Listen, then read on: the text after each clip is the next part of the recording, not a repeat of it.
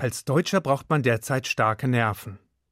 Als wäre das über unser aller Köpfe schwingende, allgegenwärtige und unglückverheißende Damoklesschwert einer drohenden Griechenlandpleite und der befürchteten Folgen für unser westliches Finanzsystem nicht schon beunruhigend genug, scheint auch das öffentliche Leben in der Bundesrepublik bisweilen kurz vor dem Kollaps zu stehen. Der Zugverkehr wird immer mal wieder lahmgelegt, Flugzeuge bleiben zur Ferienzeit am Boden, Kindergärten bleiben wochenlang geschlossen und Briefe stapeln sich nicht in unseren Briefkästen, sondern in den Zustellzentren der Post. Dies alles geschieht, Gott sei Dank, zwar nicht gleichzeitig, aber doch in so kurzen Abständen, dass man das Gefühl nicht los wird, je nach Sichtweise Teil oder Opfer einer Nation von Streiksüchtigen zu sein. Fakt ist jedenfalls, dass zahllose Bürger von einem der gefühlt in die Tausende gehenden Streiks persönlich betroffen sind und es den Anschein hat, als würden sich Berufspendler im öffentlichen Nahverkehr, Luftverkehrsfahrtaffine Urlauber, Elternteile von Kindergartenkindern und Empfänger einer altmodischen Tageszeitung als Neuauflage des biblischen Hiob betrachten, der mit verzweifelndem Blick gen Himmel nach Gerechtigkeit und Gnade ruft. Und manch einem vergeht nach anfänglicher Sympathie mit den Streikenden spätestens dann, wenn die Auswirkungen für das persönliche Wohlergehen zu beeinträchtigend sind, die Lust auf weitere Solidaritätsbekundungen. Stattdessen ertönt der Ruf nach gesetzlicher Streikregulierung und damit der Einschränkung des einst hart erkämpften Streikrechts. Zurück in die Vergangenheit sozusagen. Blickt man allerdings in die jüdische Vergangenheit, so dürfte man sich verwundert die Augen reiben, welche arbeitnehmerfreundlichen Regelungen dort schon vor tausenden von Jahren niedergelegt worden sind. Was also sagt das Judentum zum Streikrecht? Gibt es dazu Regelungen in Torah und Halacha? Und wenn es ein Recht auf Arbeitsniederlegung zum Zweck der Erreichung besserer Arbeitsbedingungen oder höherer Entlohnung tatsächlich gibt, gilt dieses dann uneingeschränkt oder sind konkurrierende gesellschaftliche Belange zu berücksichtigen? Das Judentum dessen Wesen durch die in der Tora übermittelten Geschichten und die historischen Erfahrungen des jüdischen Volkes definiert wird, hat bereits vor Tausenden von Jahren einen Grundsatz geprägt, der in der damaligen Zeit revolutionär war und die Grundlage selbst gegenwärtiger Arbeitnehmerrechte bildet. Beeinflusst durch die Erfahrung des Sklavendaseins in Ägypten und dem Exodus in Richtung Freiheit und Selbstbestimmung heißt es im dritten Buch Moses aus göttlicher Perspektive, denn sie sind meine Sklaven, und der Talmud ergänzt, und nicht die Sklaven von Sklaven, was als Grundlage für die jüdische Auffassung über die Relation von Arbeitsverhältnissen und Arbeitnehmerrechten dient. Dieser Grundgedanke erfuhr durch zahlreiche weitere Vorschriften und Bestimmungen in Torah und Talmud ein ergänzendes Korsett, welches den Arbeiter aus einem rein wirtschaftlichen Abhängigkeitsverhältnis gegenüber seinem Arbeitgeber heraushiefte und ihn mit umfangreichen Rechten ausstattete, die ihm sowohl ein ausreichendes Auskommen wie auch eine menschenwürdige Behandlung garantieren sollten. Sie dienten dazu, den Einfluss des Arbeitgebers, der aus einer Position der wirtschaftlichen Stärke und der Überlegenheit agieren konnte, einzuschränken und den Arbeiter nicht nur als Produktionsmittel zu begreifen, sondern ihm Rechte, Wertschätzung und Würde zukommen zu lassen. Im dritten Buch Moses heißt es dazu etwa Du sollst den Lohn des Tagelöhners nicht über Nacht bei dir bleiben lassen bis zum Morgen. Und das fünfte Buch Moses ergänzt Am selben Tag sollst du ihm seinen Lohn geben, dass nicht die Sonne darüber untergehe, denn er ist arm und wartet mit Verlangen auf den Lohn. Übertragen auf die Lebenswirklichkeit bedeutete dies, dass dem Tagelöhner, also dem Arbeiter, der in keinem festen Arbeitsverhältnis stand und gewissermaßen von der Hand in den Mund lebte, der Lohn nach Abschluss der vereinbarten Tätigkeit ohne Verzögerung auszuzahlen war. Die Ein- oder Zurückbehaltung des Lohns war dem Arbeitgeber nicht gestattet. Doch damit endeten die Rechte des Kurzzeitarbeiters noch nicht.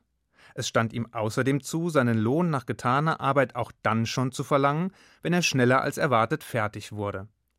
Daneben durfte der Arbeitgeber ihm keine andere Tätigkeit als die vorher vereinbarte auferlegen, und die zulässigen Höchstarbeitszeiten wurden ebenfalls geregelt.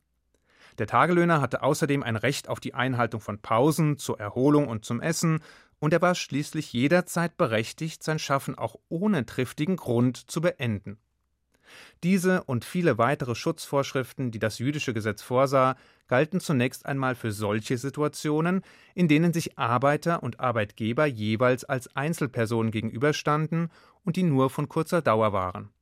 Gleichwohl sind im Talmud nicht nur ähnliche Regelungen für langfristige Arbeitsverhältnisse berücksichtigt, sondern es wurden außerdem Regeln festgelegt, die es den Lohnempfängern erlaubten, sich in Interessengemeinschaften, Gilden oder zeitgenössisch ausgedrückt Gewerkschaften zusammenzuschließen, um ihre Rechte und faire Arbeitsbedingungen auch in den Fällen verwirklichen zu können, in denen das geschriebene Ideal von der harten Realität abwich. Zu diesem Zweck erlaubte das jüdische Gesetz auch eben jenes ultimative Mittel des Arbeitskampfes, das spätestens mit Beginn der Industrialisierung in Amerika und Europa erst mit harten Bandagen erkämpft werden musste und das seither als Meilenstein arbeitsgesellschaftlicher Balance in zahlreichen Ländern der Welt gesetzlich legitimiert ist den Streik. Bei genauerem Hinsehen enthält der Talmud selbst einen Fall, in dem dieses Streikrecht erstmals zur Entfaltung kam. Zu Zeiten des Jerusalemer Tempels kam es zu einem Konflikt zwischen den Priestern, die für die Ausführung des Tempeldienstes verantwortlich waren, und einer Familie von Bäckern, die das tägliche Backen der Schaubrote, welche im Tempel ausgestellt wurden, übernommen hatten. Im Verlauf dieses Streits verlangten die Bäcker, die zuvor ihrer Aufgabe enthoben worden waren, eine Verdoppelung ihrer Bezüge, bevor sie bereit waren, ihre ursprüngliche Tätigkeit wieder aufzunehmen.